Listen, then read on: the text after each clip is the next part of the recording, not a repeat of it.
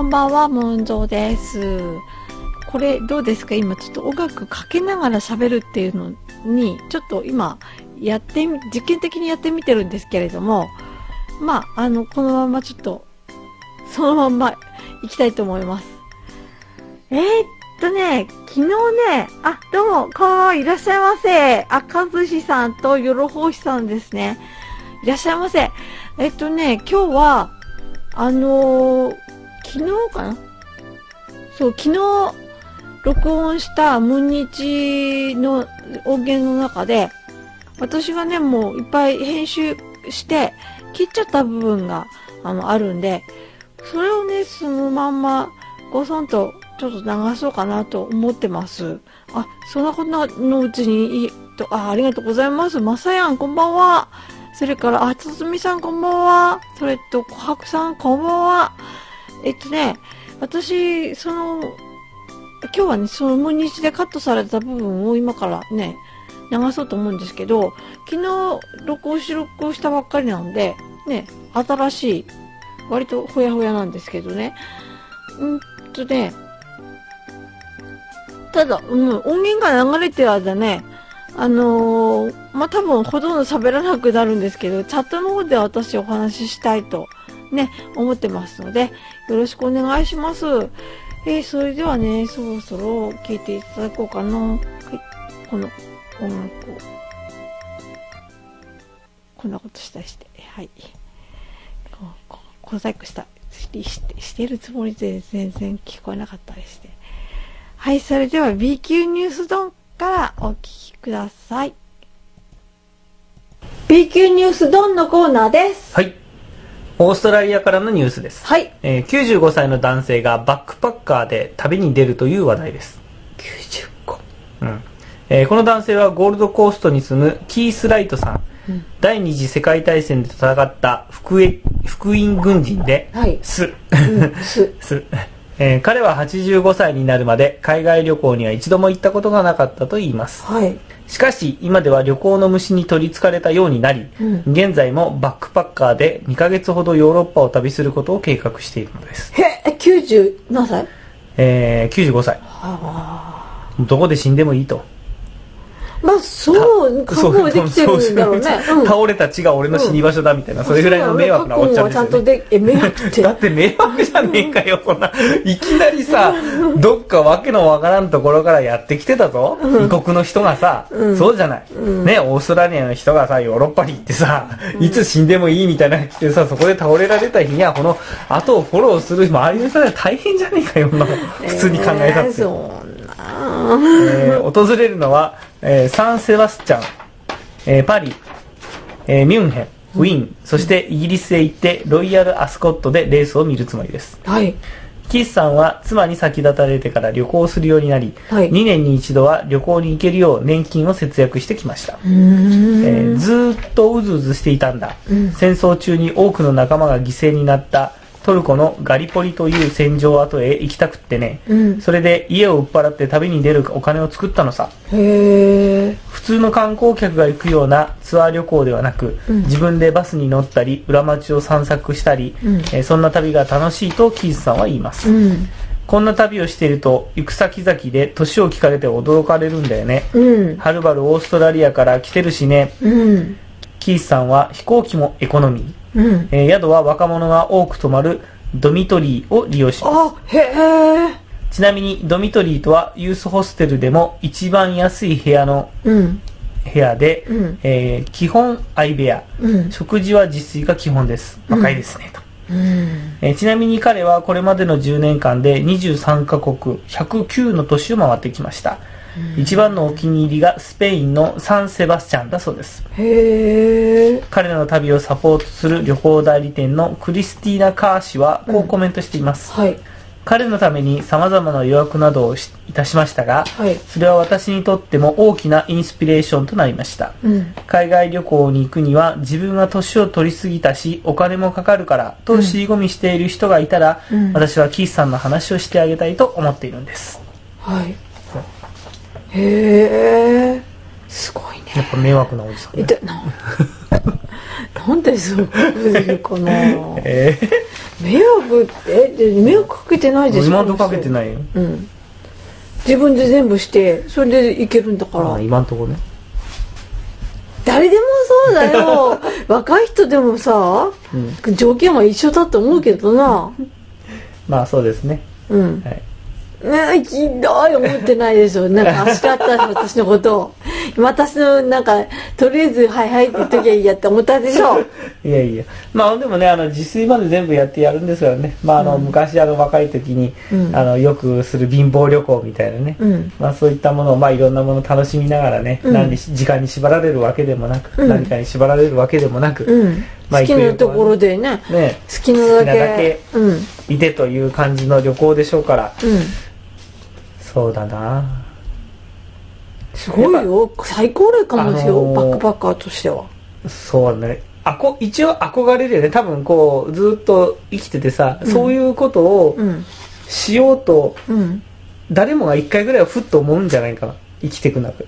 ああ。あなんかねふっとなんかあ海外旅行でもちょっとゆっくりぶらりと？ぶらりと行ってみたいなとかさ、うん。思わない？なんかわかんないけど誰しも一回ぐらい考えるんじゃないかな一生の中では、うん。ね、それ実践実践できるまあ最後にねまあ実最後にだけど。もう最後だからねやっぱねここから先を考えるのはちょっとあれだけで行きたい時に行くのが一番いいよ。どね。うん。あのその時行きたい時に行かなくて後で行こうと思ってもその後が来るかどうかは誰にもわからないからね一応でも会社定年したら3年ぐらいどっかフラって行ってくかね。そう思ってるとね、でもどうなるかわかんないよ。定年前にのなるか。うん。まあほらわかんないけどさ。うん。運よく定年まで入れたら。首ですか。いや今の会社にあと十数年いなきゃいけないっていうのはね。それ困るな。困るというかもう大変だよ。私は困る、生きてられるかなと思って。うん、私も困る。うん。それはなんか私もなんか嫌だな。俺なんか自分の寿命がそこまで持つかなと。じゃあっていうか私なんかムンジが定年のその何十年先までなんかえ今のえ今の生活って思うとなんかね。かといってねこれあの変な話今の仕事辞めたとするでしょ？うん。もう何の仕事してもうん。こう刺激がないと思うんだよね。その仕事にはさ。うん。だからボケちゃうんじゃねえかなどうかな。な俺今趣味がないじゃない。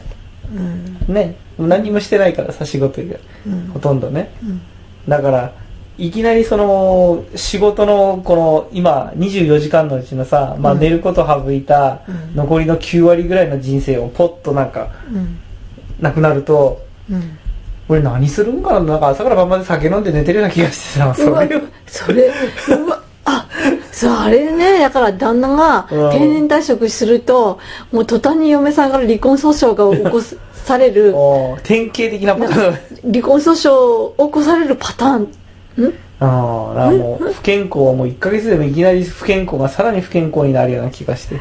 あれってねだからなんでその旦那の定年に合わせてうん。嫁さんが離婚を持ち上げるかっていうのが、さ最初は分からなかったんだけど分かった。うん。分かったっていうかああそうかって納得したんだけどね。うん。あのあれだってねだから旦那が定年になると収入がどうなのかそういうこと以外とりあえずそれは置いといて とにかく旦那が一日中家にいるのが嫌なんだって。ねえ俺も家にいたくないしさ一日中。こうべったりどっかりと家にいて朝起きて「うん、朝飯まだか?」って言われて、ご飯やっと済んでで洗濯とかうんしてるでしょ、そうするともうすぐにまた「お昼飯まだか?」って言われるんだって「はあ?」とか思う思う思ってでもご昼ご飯やっと済んで。で今度午後じゃない、で午後えーっと今度午後は午後でなんかいろいろこう自分でももう旦那さんがずっといなかった分自分でもいろいろともうリズムができてるでしょ、であれこれあれこれってやろうとしてる時に「俺の晩飯は?」って言われるんだって。もうそれがね耐えられなくなるんだって、であのちょっとねあの泊まりがけで行きたくなる時があるでしょ、うん。今までは行ってたから、で計画してると「え旅行?」うん。なんだよそれって聞いてねえぞとか言って、なんでその間俺の飯はどうすんだって言われると思って。そうだったのかと思って。そうなんだって。ねまあ多分ムンジは俺の飯はどうするかどうするんだとは言わないと思うけど、多分自分が嫌だろうから、あの、うち中うちにはいないと思うよ。うん。何かこう、趣味は持たなきゃなーって思ってんだよ。